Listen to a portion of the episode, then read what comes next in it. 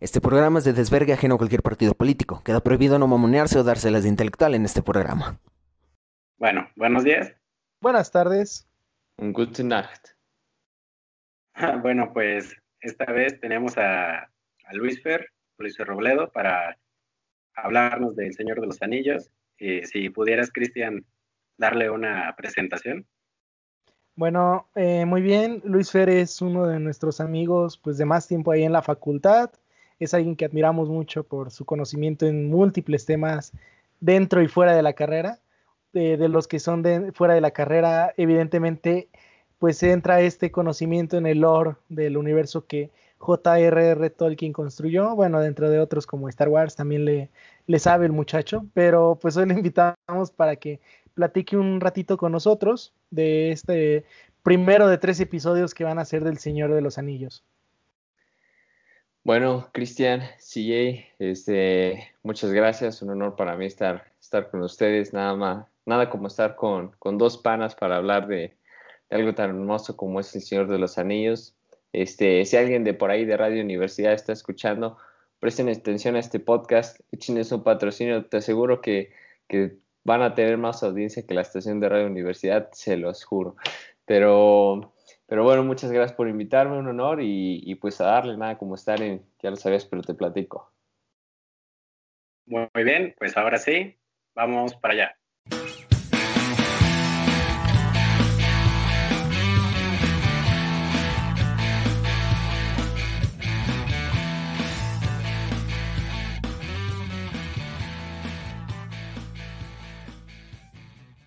Bueno, eh, bienvenidos a, otra, a otro episodio de Ya lo sabías, pero te platico en este nuevo formato que venimos estrenando que es a distancia.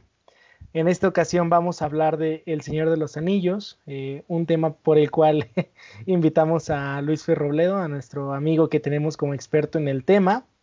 Y pues vamos a empezar a platicar un poquito de la trama, porque puede que haya, puede que haya gente que no haya visto o visto las películas o mucho menos leído los libros.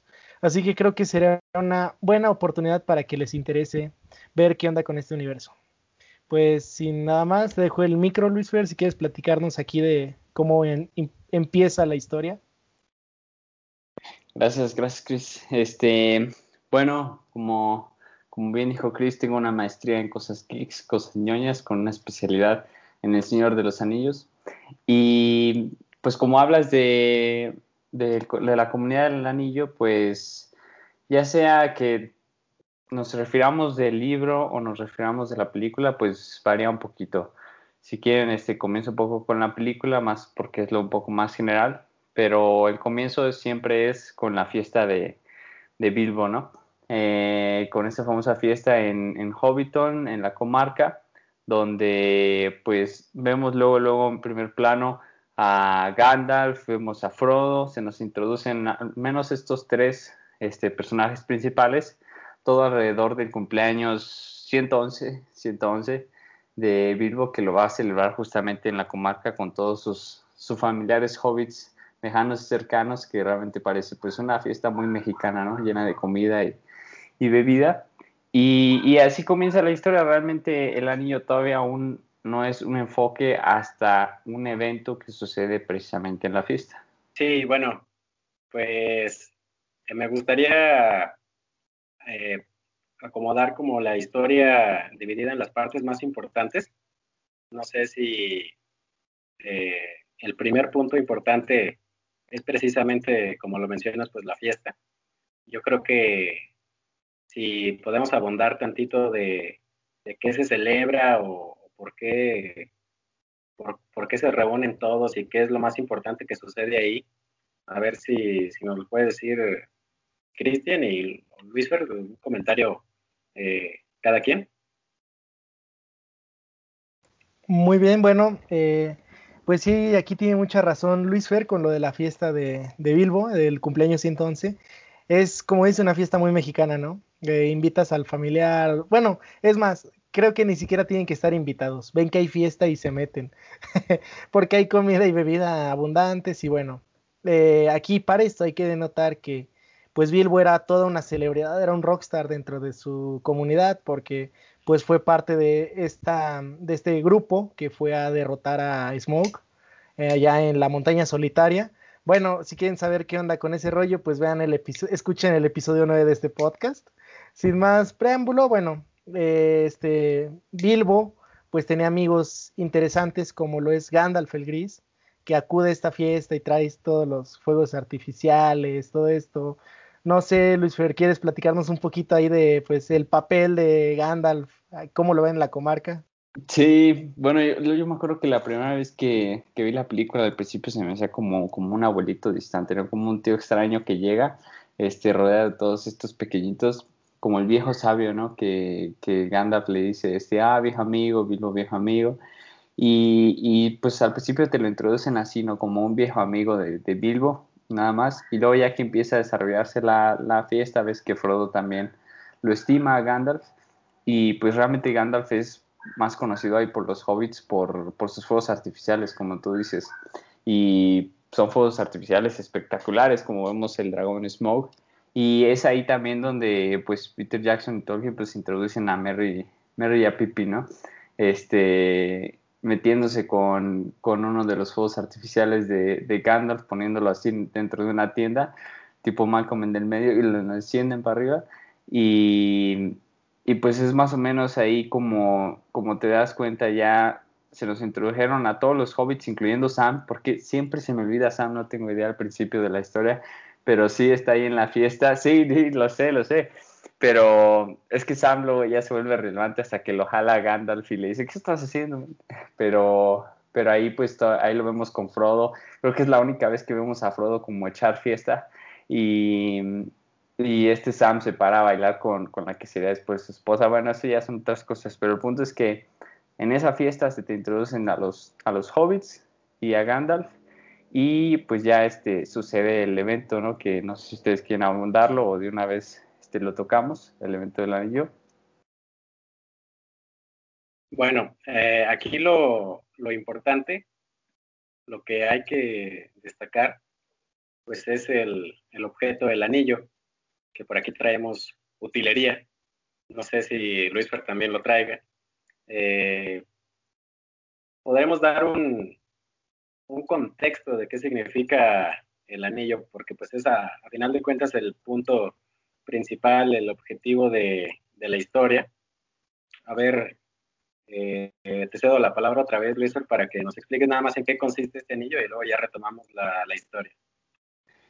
Vale, bueno, pues el, el, mítico anillo, ¿no? El anillo que todo el mundo bromea en el Señor de los Anillos, este, porque pues te lo pones y, esencialmente lo que conoces del anillo a principio de vista es que te lo pones y desaparece. Es un anillo mágico que hacen unas que te lo deslizas y pum, ¿no? Ya puedes entrar este, a cualquier lado, por ejemplo a cines y pagar boletos, pero eh, el chiste es que este anillo pues es realmente un anillo, no quisiera decirle este malvado, pero sí de una naturaleza pues sí, este, oscura, ¿no? Em, en realidad el anillo llega a ser hasta un cierto personaje particular. Eh, y este anillo forma parte de, los anillos mágicos que se crearon en, la Tierra Media, ¿no?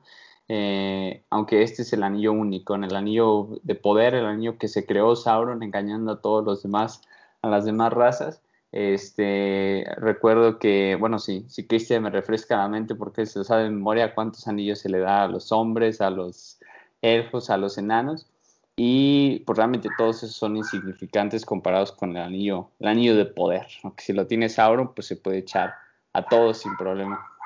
Ah, bueno, eh, los anillos a los que se refiere Luis Fer, de hecho nos hacen un prólogo al inicio de, de la película y nos explican que en la antigüedad se hicieron, pues primero, eh, nueve, nueve, anillos para los señores enanos, siete para los, los reyes de los... No es cierto, no es cierto, no, ya, ya.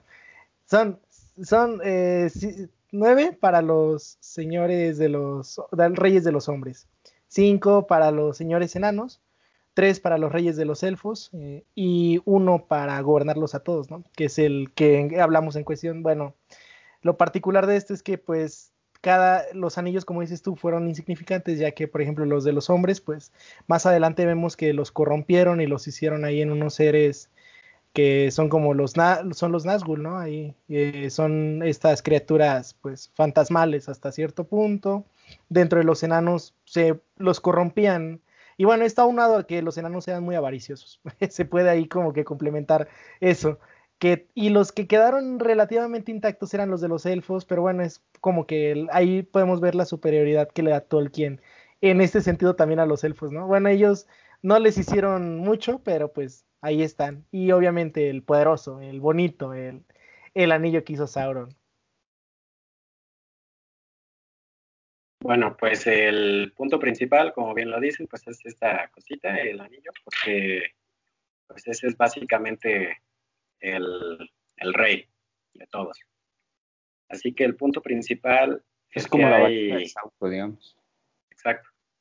El punto principal es que su creador lo está lo está buscando eh, para pues retomar todo el poder que antiguamente tuvo, pero se encuentra en propiedad de, un hobbit, ¿no?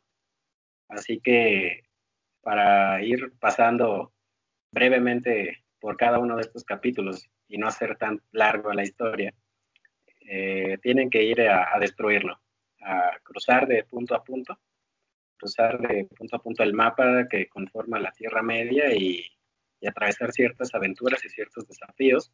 Eh, ¿Quiénes son pues, los primeros que emprenden este viaje? Pues son cuatro hobbits.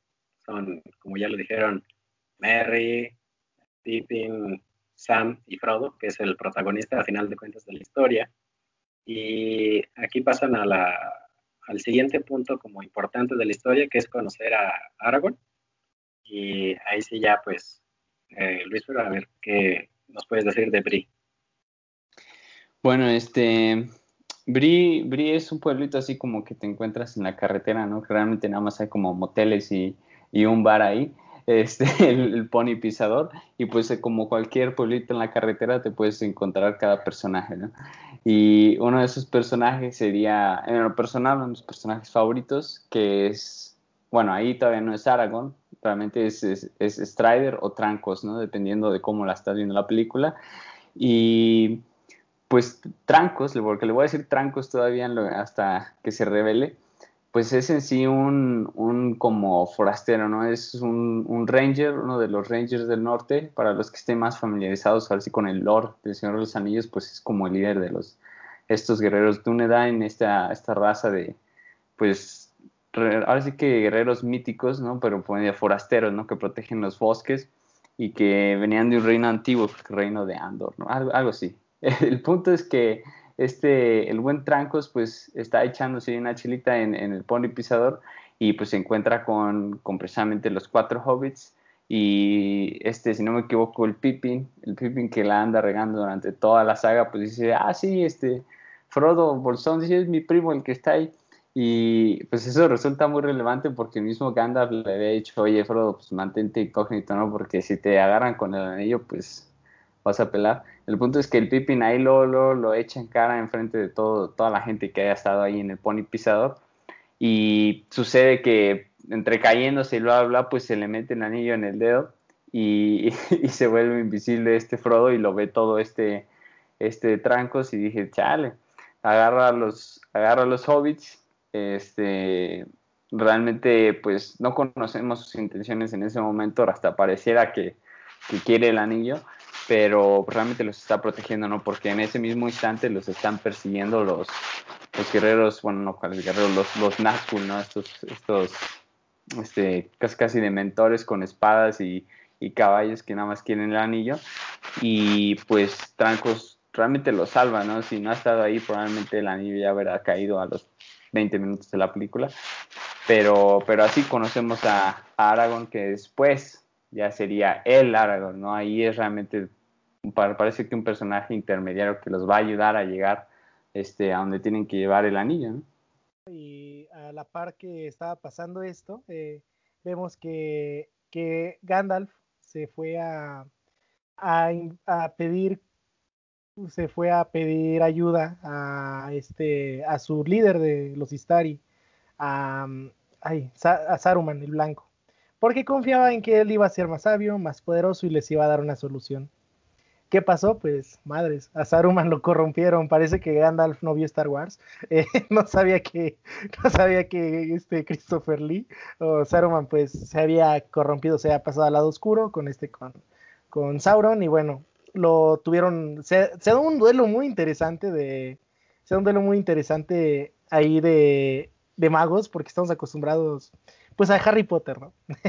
estos duelos mágicos y aquí es más que nada son palazos eh, de viejitos, de señores. y, sí, no, sí, es que está, está, muy, está muy padre, muy cinemático porque pues te das cuenta que son señores, o sea, los que están haciendo esto. Eh, y bueno, indudablemente pierde Gandalf, eh, Saruman lo encierra en su, en su torre, en lo alto, y pues aquí este, nos ponen un cuadro de qué estaba pasando ahí en Isengard, el, lugar donde tenía la torre este Saruman que industrializó, eso hay que darse, hay que denotárselo y empezó a crear, empezó a crear los Uruk-hai, que son una variante acá de orcos. Bueno, también si alguien está familiarizado ahí con el Señor de los Anillos se va a acordar más o menos cómo, cómo, cómo se crean los orcos y que son ahí como que medio elfos, pero bueno, en fin. Eh, los Uruk-hai pues están más grandotes, más fuertes y esto va a importar más adelante. Pero bueno, ya, ya para terminar este capitulito, este Gandalf, pues ¿qué pasó con él? Que lo tenía ahí arriba y pasó una mariposa, se le puso aquí, le dijo como, que nunca, nunca podemos escuchar qué es lo que le dice o en qué lenguaje está, pero le habla básicamente a Guayhir, su amigo, el señor de, de las águilas. Guayhir también tiene relevancia ahí en el Hobbit y bueno, eh, siempre anda salvando a Gandalf y sacándolo de broncas. Lo ayuda a escapar de ahí y bueno, por el momento esto es lo que pasó con nuestro mago, en lo que estaba acá trancos con los hobbits. Bueno, y pues para ir enlazando todas estas historias, el siguiente punto importante, pues es el encuentro que tienen estos hobbits dentro de un monte, que ahorita me recuerdan el nombre porque no lo traigo apuntado. La cima de los vientos. La cima de los vientos. Es precisamente donde se da quizás el primer encuentro frente a frente entre los, los Nazgûl o los, los siervos del, anillo y pues hieren, hieren al protagonista de la historia, que es a Frodo. Entonces esto los obliga a tener que recurrir a, pues a Rivendell, la ayuda de, pues de elfos más poderosos o más mágicos, por así decirlo. Y toda esta aventura en el libro la, la lleva Glorfindel y en la película es Arwen. Ahorita nos explican tantito por qué esa diferencia. El chiste es llegar a, a Rivendell, donde ahora sí ya se da el debate importante que va a conducir pues el resto de la historia y por lo menos de, esta primera película. Eh, Luis Bueno, sí, como bien dice CJ, este, es una de las diferencias este, pues más sustanciales, pero que sí, sí toman relevancia en, en la película, yo diría que a favor, ¿no? Es uno de esos cambios que Peter Jackson, la verdad es que lo hizo bien, el que cuando ya se navajean a Frodo, y pues está muriendo, que ojo, que en el libro trae ahí la cuchilla clavada como dos semanas y llena de moscas, así, así está narrado. En la película se ve más o menos como un día y medio. Em, ahí los ayuda en la película Arwen, quien sabemos que es ahora sí que el interés amoroso de, de Trancos y que pues la verdad estuvo bien que ella los haya ayudado porque le da ahora sí que importancia luego luego y te muestra como esta relación así hombre-elfo que tiene Trancos con Arwen y pues es también una ser este, mágica, ¿no? Como todos los elfos que se agarra a Frodo, lo sube en su caballo, este poder femenino y la, aunque la persigan todos los Nazgûl, pues nadie la detiene, ¿no? Eh, después de eso hay una escena muy padre que si recuerdan es que llega al río, este, siempre se me hizo muy curioso el tema de que los Nazgûl este, le tuvieran miedo al agua, pero bueno, este, si ya, si son tan familiarizados con eso de los anillos, sabrán que, es más que eso, no es que solo le tengan miedo al agua. Y vemos ahí como ella realiza un cierto encantamiento, este, invoca como, como ahora sí como a la yo siempre lo vi como la fuerza de la naturaleza, ¿no? Representada a través de caballos y arrasan con los Nazgûl y eso le permite a Arwen llevar a Frodo hasta Rivendell, ¿no? Pero como decías en el libro, este, pues realmente no es, no es Arwen y el que hace el hechizo es este, porque es realmente este Trancos y los hobbits los ayuda este elfo que no puedo creer lo que a pesar de que lo acabas de decir, siempre se me olvida su nombre, si lo puedes repetir, este Glorfindel, creo que es. Glorfindel, así es. Por fin, primera vez. Y él, él los ayuda a acercarse a Rivendell y es Lord Elrond el que, el que también los ayuda desde lejos, ¿no? Este, invocando este hechizo para retrasar más bien a los Nazgûl porque no se deshacen de ellos, retrasarlos para permitir que los pobres hobbits puedan llegar a Rivendell, que está a todo dar, y, ahí descansar a Frodo, ¿no? Que realmente nunca va a sanar de, esa cuchilla que le, dieron, pero pues lleva el anillo a Rivendell y uno dice, pues ya, pobre Frodo, déjenlo en paz, ya cumplió, ya llevó el anillo hasta los elfos.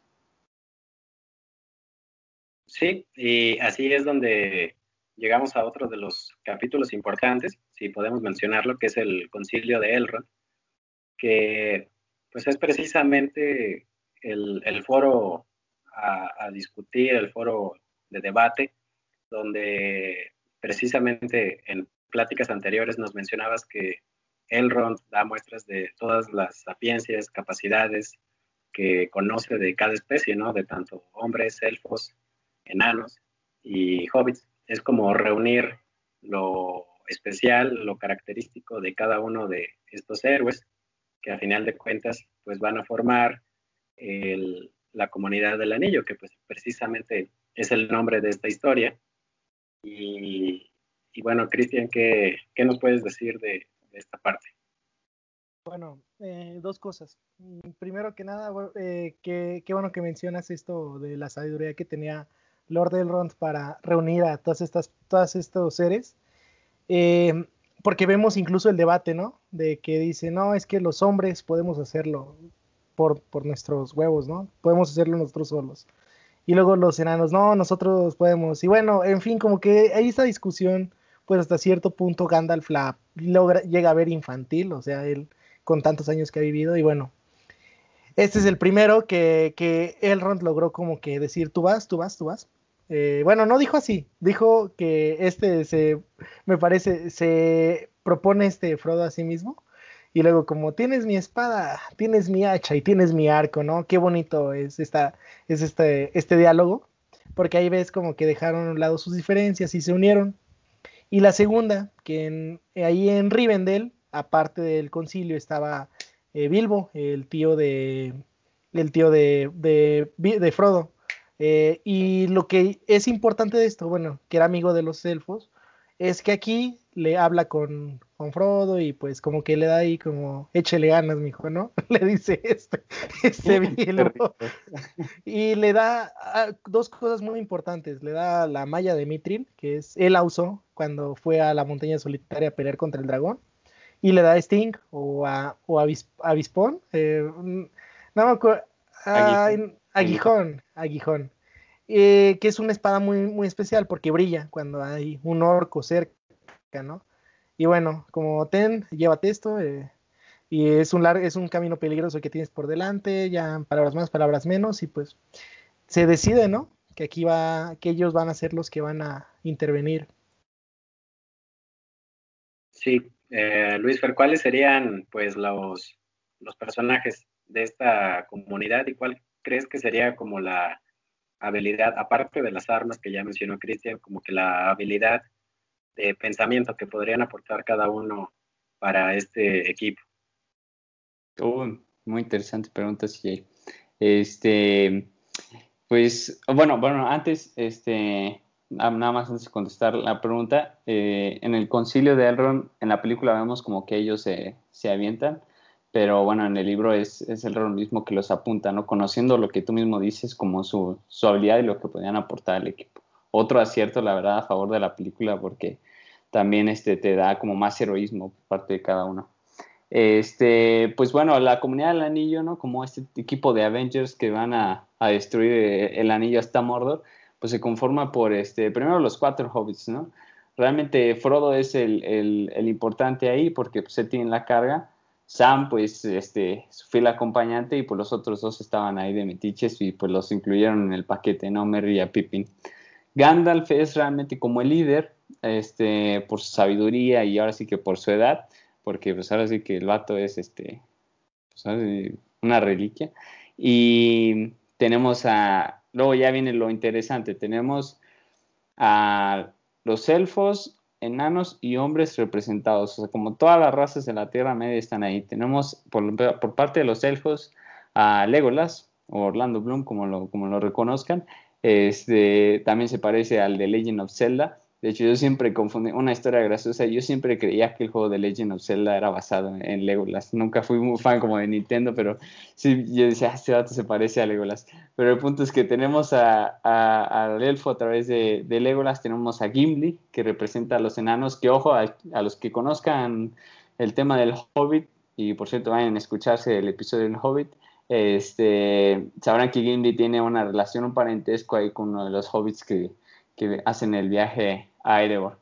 Tenemos a, Trancos, ahora sí ya se revela, dice, pues sí, soy Aragorn, ¿no? Hijo de Arathorn, heredero de Isildur, soy el que, merece todas, y, él los acompaña, y tenemos a Boromir representando a Gondor, que pues Boromir realmente no te cae muy bien tal vez, pero si te echas la versión extendida, pues verás unas escenas donde el vato, pues sí, es muy, es muy buena onda, ¿no? Este, y su relación con Faramir.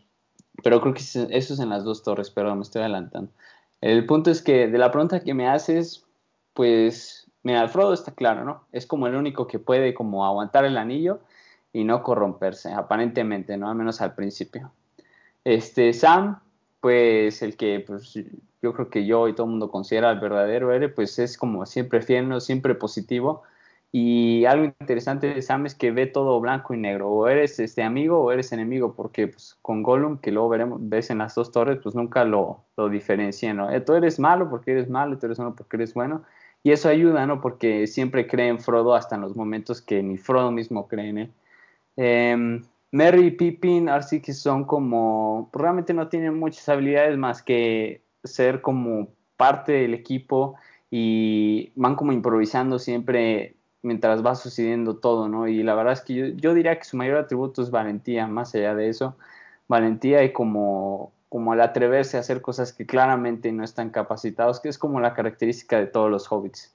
Eh, Legolas, Legolas para mí es el más interesante, a pesar de Gandalf, porque más o menos no están tan diferentes de edad, a pesar de que Orlando Bloom se vea mucho más joven, Legolas también ya es muy viejo, se habla de que pudo haber participado en la, en la primera gran guerra, ¿no? Por el anillo único. Y él tiene muchas habilidades, básicamente se conecta con la naturaleza, tiene todos estos poderes élficos, a través de sus ojos puede ver, es cuando le dicen, Legolas, que puede ver tus ojos en el más allá, y es cuando se avienta el rap, ¿no? De que se están llevando a los hobbits a Isengard. Este, además de que es un dios con, con, el arco y con sus espaditas, ¿no? O sea, se puede echar un elefante lleno de humanos sin problema.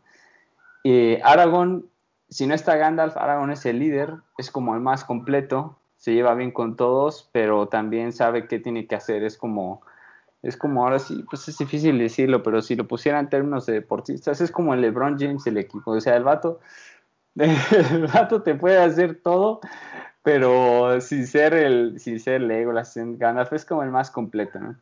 Y el que tiene el destino. Boromir es extraño, es un hombre valiente, también este, osado en las armas, pero pues se corrompe muy fácil, ¿no? Y por eso representa a los hombres, porque ve el anillo y ya lo quiere, y pues al final tiene un, aunque se va con honor, tiene cierta tragedia. Y Gandalf, pues es Gandalf, o sea, es el mago que las puede hacer de todas, todas, aunque en algún momento este, tal vez algo trágico le suceda, quién sabe, no sé, spoilers tal vez, este, pero, pero Gandalf pues es, eh, así que Gandalf, no hay más que escribir.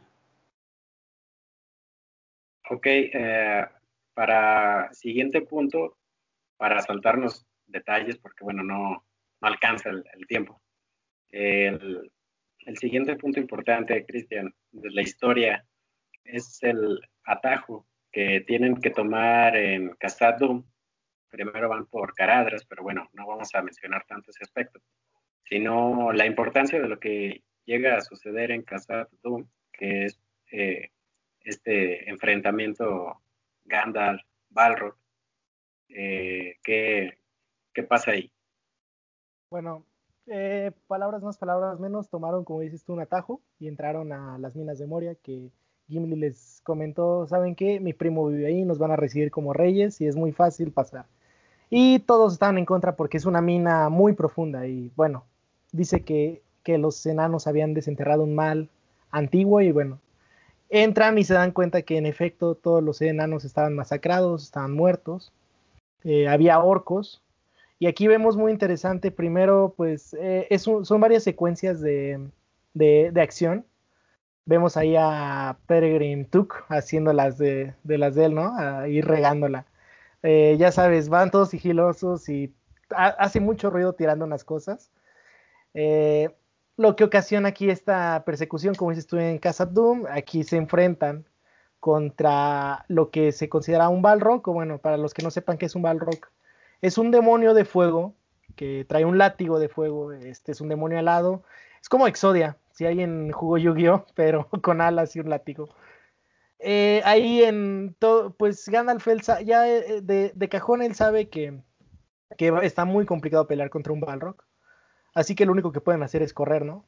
Y lo que puede hacer él en su calidad de ser probablemente el, miembro más fuerte de la comunidad es detenerlo, ¿no? Ganar tiempo. Hace algo con su bastón en el que choca contra el suelo y le dice You shall not pass o no pasarás en español. Lo cual así es un empujo, es un, hace magia y hace que el Balrog se caiga en las profundidades no sin antes, eh, si me voy yo, nos vamos los dos, ¿no? Le dice el Balrog. Lanza su látigo, le agarra a Gandalf aquí el, el, abdomen y lo jala con él. Y esta es una escena muy emotiva porque vemos, aquí vemos lo que dices tú de la relación que tenía Frodo y Gandalf.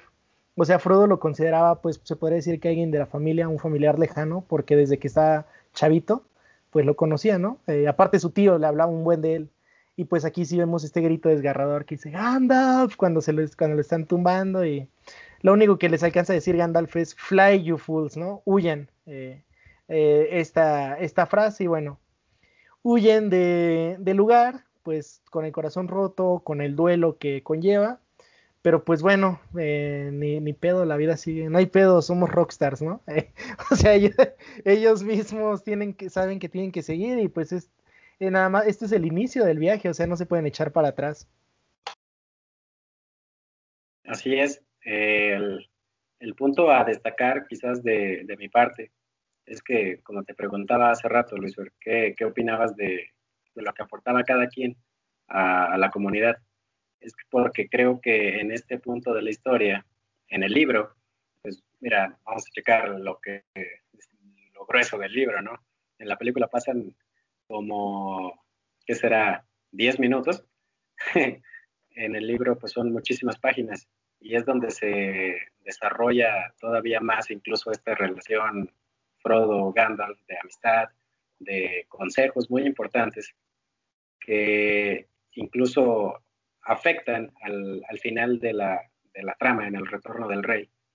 Eh, lo de tener un poco de compasión o saber diferenciar cuándo hay que terminar esencialmente con una vida o cuándo no. Más o menos por ahí va el consejo. Entonces ahí es lo como la pérdida de aquí, de este punto. Sí, y ahora que bien que mencionas esa, ah, es una de las mejores escenas yo creo y honestamente que son esas frases que se avienta Tolkien que respeta a Jackson que la verdad te llegan. Este, también cuando Frodo le dice, es que la neta, o sea, yo no quería que el anillo llegara a mí, ¿no? Porque cuando todavía estaban en Moria, ¿no? Estaban como esperando, creo que estaban esperando entrar o ya estaban adentro, no recuerdo bien. El punto es que le dice, pues la neta yo no quería que esto llegara a mí, está como todo aguitado y Gandalf le dice, pues es que nosotros, ninguno de nosotros decide, ¿no? Que, que, nos toca, solo nos toca decidir qué podemos hacer, ¿no? Y son esas frases que se aplican ahora sí que para la vida y que la neta Gandalf pues sí demuestra su sabiduría ahí. Y bueno, muy bien, exactamente, pues aquí pasan a el penúltimo punto que quiero destacar de, la historia, que es precisamente el bosque de Lothlorien, donde pueden llegar a suplir parte de, de esta pérdida de guía, de pérdida de sabiduría que tenían de Gandalf y es traída por el personaje de Galadriel. Ahí, ¿qué, qué opinas, Cristian? Eh, bueno, primero que nada que ahí en, en, este bosque como que Gimli estaba con sus dudas, ¿no? De que si entraban o no. Porque, bueno, los hay que denotar que también la relación elfos-enanos es muy, muy, eh, tiene mucha fricción y que estén creo que ya es mucho que estén trabajando juntos, o sea, como que Gimli lo último que quiere es que lo obliguen a pasar por territorio de ellos. Y dice Gimli como que es que no te preocupes, yo puedo ser sigiloso. avanza y ya tiene la flecha aquí enfrente de la, de la cara. Eh, eh, los escoltan estos, estos guerreros ante, y los llevan ante Galadriel, que era su, su, su líder. Eh, Galadriel, como Elrond, es un elfo de mucha, mucha importancia en la Tierra Media porque es de estos elfos que son ancestrales y que han visto mucho, saben mucho, y pues son muy poderosos. Aparte nos la describen como la mujer más bella de, la Tierra Media. Eh, y eso lo vemos, ¿no? Gimli queda embobado. Alguien que repudia a los elfos queda ahí sometido ante esto. Y bueno, este Frodo le ofrece el anillo a, a Galadriel y Galadriel dice como, sí, pero si lo tomo, o sea, ella es consciente, aquí vemos también esa sabiduría que tienen los elfos, ¿no? Yo sé que si lo tomo voy a ser mal y voy a ser una reina hermosa y poderosa, algo así se avienta. Ajá, y es una visión bien, bien acá muy penumbral, ¿no? Y asusta a todos. Pero bueno, más que nada ella pues les dice que tienen que seguir con su viaje, o sea, es lo que les hubiera dicho Gandalf. Aparte de que pues Gandalf era muy, muy, muy querido de, por ella, más que nada, ahí tienen una relación medio interesante, y por su pueblo, él era amigo de los elfos también, Así que pues los reciben, son amigos de Gandalf, son amigos de nosotros. Eh, vengan y aquí pues les hacen una serie de regalos que no sé si quieras enfocar, entrar ahí en detalles tú, CJ, de qué es lo que les dan ahí a, los, a la comunidad. Mencionando precisamente estos regalos, pues los voy a mencionar y Luis, a lo mejor no sé si le encuentres algún significado detrás. Eh, se encuentra primeramente la luz de Erendil, se la da a Frodo directamente. Eh, esta luz de Erendil, que es como un poder eh, mítico, ancestral, guardado en un pequeño recipiente, que viene de una historia detrás, eso ya es demasiado background, pero bueno, aquí se menciona. Y también les da broches, eh, broches de una hoja de bosque de los Lorien ah, para poder sostener la capa. También dentro de estos regalos creo que se encuentra un mechón de cabello, ¿no? De, Galadriel. Y finalmente, pues alimento para el resto del viaje, que pues a final de cuentas realmente sí les dura casi todo el viaje. Ah, ¿Qué encuentras tú algo de, significado en, todos estos regalos? Sí, sí, y, y mucho porque, o sea, es que no me quiero adelantar. Esa es la cosa, porque cada una de las cosas resultan, este, particular, este, dos, quisiera decir, una más que la otra, pero todas resultan sustancialmente importantes para las demás partes de la historia.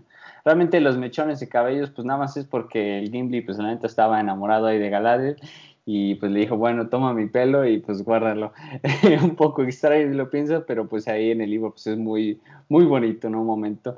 Este, pero el pan de lebras que es como, como un bolillo, no, sé realmente cómo describirlo, es como unos, o sea, se ven como unos tamales huastecos, exacto, exacto, pero pues ahí te, te dan este, pues como, tienen como esteroides, o no es que tengan que la neta les da como energía extra y y pues ahora sí que ganas, ¿no? Para levantarse porque se ven medio sabrosos.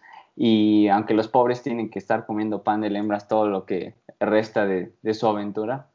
Y pues la luz, la estrella de, que es una estrella realmente, eh, resulta muy importante hasta el retorno del rey, ¿no? Y ni siquiera es Frodo quien la usa.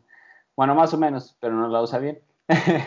Eh, pero pues como que Galadriel se, se la da sabiendo, pues mira, en caso de que la vayas a necesitar, porque la neta vas a un lugar muy darks y, pues sí te va a ayudar. Y los broches, que yo diría que también son muy importantes, porque cuando se secuestran a, a Merry a Pippin, por decirlo así, este, los orcos, pues muy astutos, que también es otra de lo que tienen este, ser astutos, pues los avientan ahí y eso ayuda a que, que Aragorn y Legolas y Gimli los encuentren, ¿no? Antes de que se los echen. Pero eso sí, será como lo más importante. Y bueno, pues para el último punto quizás de esta historia, eh, sería pues la batalla, por así decirlo, final del libro. Aquí nos habías hecho una aclaración muy importante que quizás no recordábamos. El libro termina un capítulo antes de donde termina la película. La película, pues a final de cuentas, con el motivo de dejarte con esta idea de algo va a pasar después, o aquí viene ya otra historia completamente diferente, es que, es que le agrega este pedazo final. Pero, a ver, eh, Cristian, si nos puedes recordar de qué va esta última parte, la batalla, qué hace cada quien, por qué se crea además. Bueno, eh, en esta, para este punto estamos viendo que ya está bien fragmentada y desmoralizada la comunidad.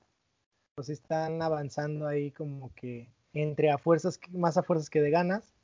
O vemos como que los que están dando todo de sí aún siguen siendo Aragorn, Legolas y Gimli. Ellos, mis respetos, nunca perdieron la fortaleza. Pero aquí ya empezamos a ver que, por ejemplo, antes de esto empezamos, vemos como este Boromir pues les está enseñando a pelear, ¿no? A los hobbits, porque son civiles básicamente. Eh, antes de esto, pues ellos ya traían una noción ahí de qué es lo que pasa y pues básicamente eh, Merry y Pippin, por lo mismo que pues son medio ahí como que improvisan todo, como decías, se separan del grupo, se pierden.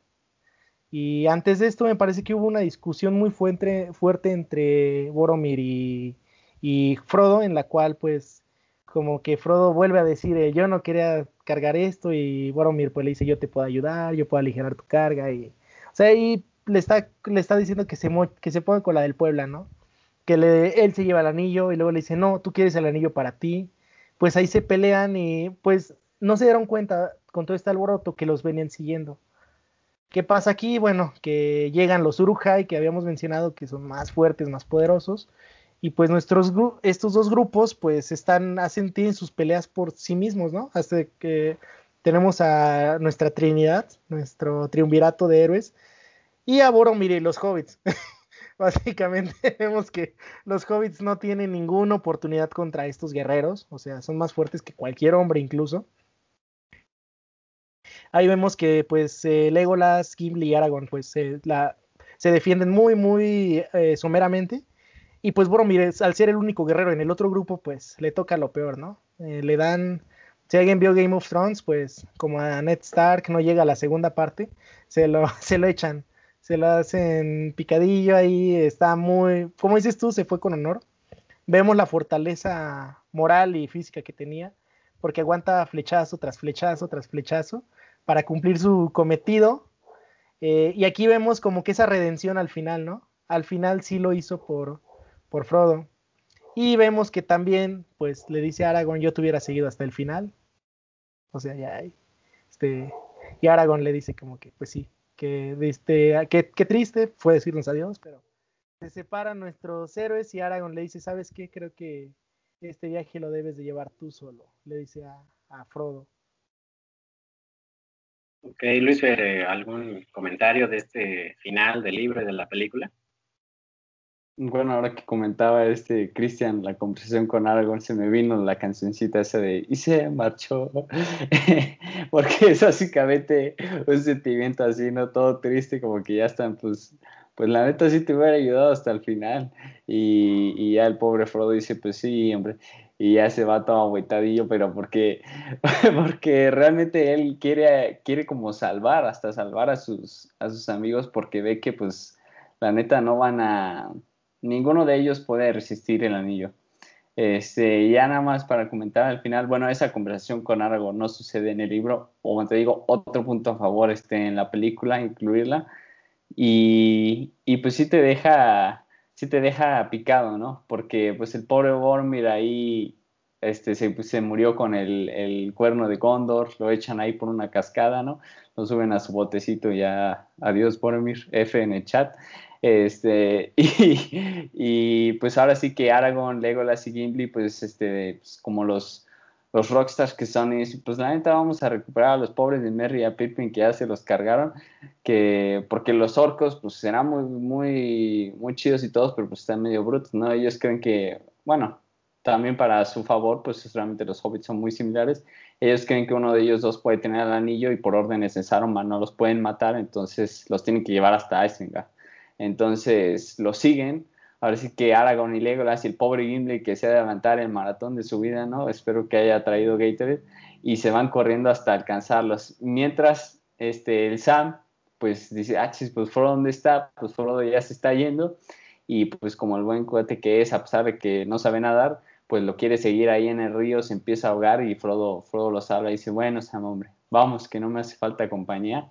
Y, y ellos van por separado, ¿no? Porque tienen que ir hasta Mordor y los otros sí que se van así, se van en direcciones opuestas y, y, es ahí donde termina la película, la verdad, con un cierto como sabor agridulce, porque pues en sí la comunidad falló, la comunidad fracasó, este, pero pues hay una como pequeña esperanza, ¿no? Una pequeña luz al final del túnel y queda pues ahora sí que muchas, muchas aventuras por, por venir, en especial del lado de Aragorn y Legolas y Gimli, que a mí la neta se me hacen las aventuras más entretenidas, pero ahí, ahí acaba, pero sí te quedas como con esperanza de, de lo que venga.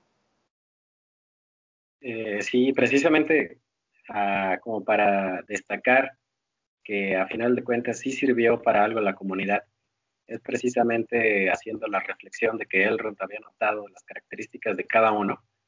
Eh, si fueran nada más los hobbits, se los hubieran llevado a todos los Uruk-hai y se hubiera acabado la historia si hubieran ido nada más los hombres, se hubieran vuelto locos por el anillo y no habría como un peso moral para, para decir esto no está bien. Si hubieran ido nada más un enano o los enanos, se hubieran muerto en Moria eh, por, por esta ambición de querer pasar por donde ellos quieren y hacer lo que ellos quieren. Y si hubiera caído en manos de un mago como es Gandalf, eh, se hubiera vuelto un medio del mal, como a final de cuentas lo fue con Sauron originalmente. Así que creo que sí, cada uno de estos detalles representa el por qué se unieron en un principio y aunque toman caminos separados al final de esta historia y así prosiguen en los próximos dos capítulos, o dos episodios, mejor dicho, es que, que, que, es importante la creación de la comunidad anillo, que es el punto original pues de la aventura. Y pues ya para, para finalizar, pues quizás un, comentario breve de, o sea, qué, qué es lo que más destaque, o lo que más les deja, ya sea el libro o la película, el que quieran empezar. Bueno, yo, yo lo único que me gustaría destacar, esta es una trilogía hermosa, eh, como el Hobbit, también es una trilogía hermosa, pero lo que me gusta de aquí es que vemos como que ese, ese sentimiento de amistad, ese sentimiento de compañerismo, de lealtad, o sea, que básicamente lo tenemos que trasladar a nuestras relaciones humanas, ¿no? Eh, creo que no podemos ser nada solos, necesitamos de otros a fuerza aunque no queramos y pues es lo que me gustó, o sea, como dices tú, las frases, uh, todos nos podemos identificar con, con, con, los hobbits, ¿no? Más que nada. A veces que nos ponen, ahí nos ponen una, o nos pasa una mala jugada o algo así que, que nos cuestiona que qué estamos haciendo mal, ¿no? Y pues este Gandalf es como que esta conciencia, ¿no? Este, esta, este deseo de autosuperarse a sí mismo, ¿no? Como que Gandalf sí, siempre estuvo ahí y siempre va a estar para, para aconsejar a, ellos, a los que ven más, más, sí, podremos decir más inocentes. Y vemos en los personajes di, distintos niveles de madurez, ¿no? Que si me gustaría apuntar sería como que Gandalf, luego Legolas, luego Aragorn, luego este Gimli, y luego Boromir y luego los, los hobbits, ¿no? Como que aquí sí vemos que ellos son los que, pues, son víctimas, son víctimas del, de, de la, del lugar, lugar y momento equivocados. Eh, básicamente, eso agregando a que Tolkien se inspiró, que él en la Primera Guerra Mundial la mayoría eran jóvenes, que eran inexpertos, bueno, básicamente es lo mismo, ¿no? Los hobbits son, joven, son jóvenes inexpertos, entre comillas, que no saben a lo que van y que pues van a la guerra, ¿no? Que van a, van a un lugar que nunca han estado. Pero bueno, ya cediéndole el micrófono aquí a, a Barry Allen, que a Luis Fer, es que se nos fue y regresó. ¿Qué te gustaría destacar de, de aquí, de, de, esta película, este libro? Este, pues honestamente, como dices tú, Cristian, si hay como un ejemplo así que yo considero de trilogía perfecta, trilogía hermosa, para mí es El Señor de los Anillos.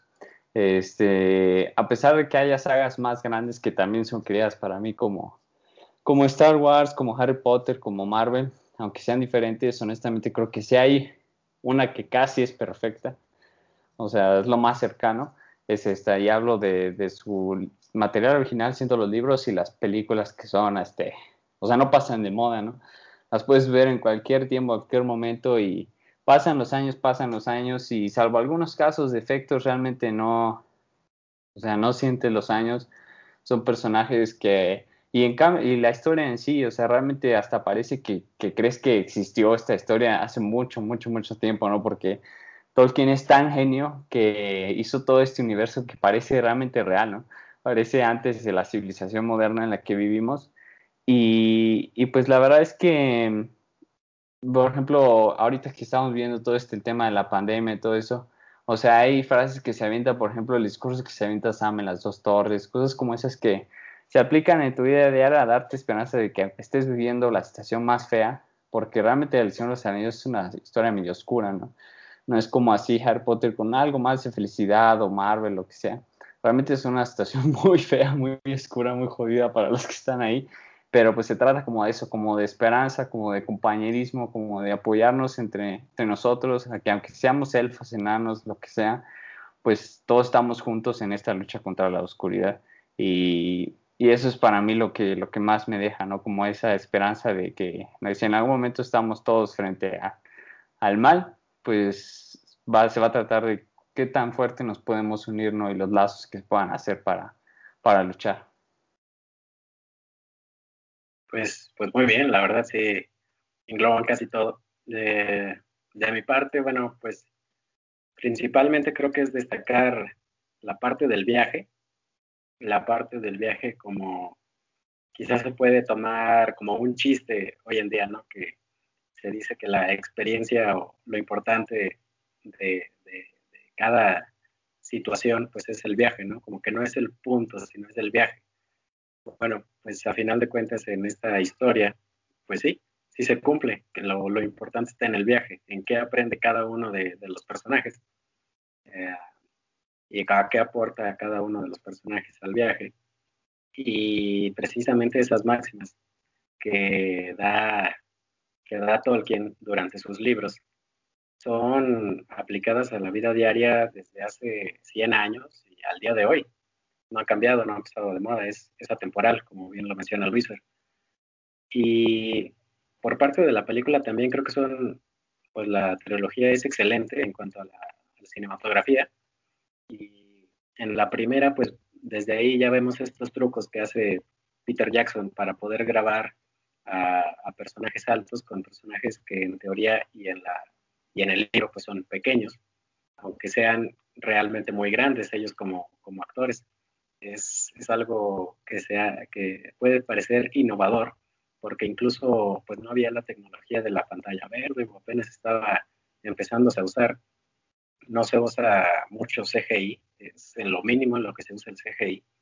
Es la naturalidad de la película es lo que te transmite todavía más el sentimiento de, de los paisajes, viaje, de las descripciones. Pues hay, muchísimas cosas más que decir, pero mejor las dejamos para los otros dos episodios que definitivamente pues vamos a hablar de ellos, ¿no? Entonces, pues, Cristian, si quieres ir despidiendo este asunto. No, pues ya para finalizar, esperemos que este sea el primero de muchos episodios en este formato, por lo menos en esta época.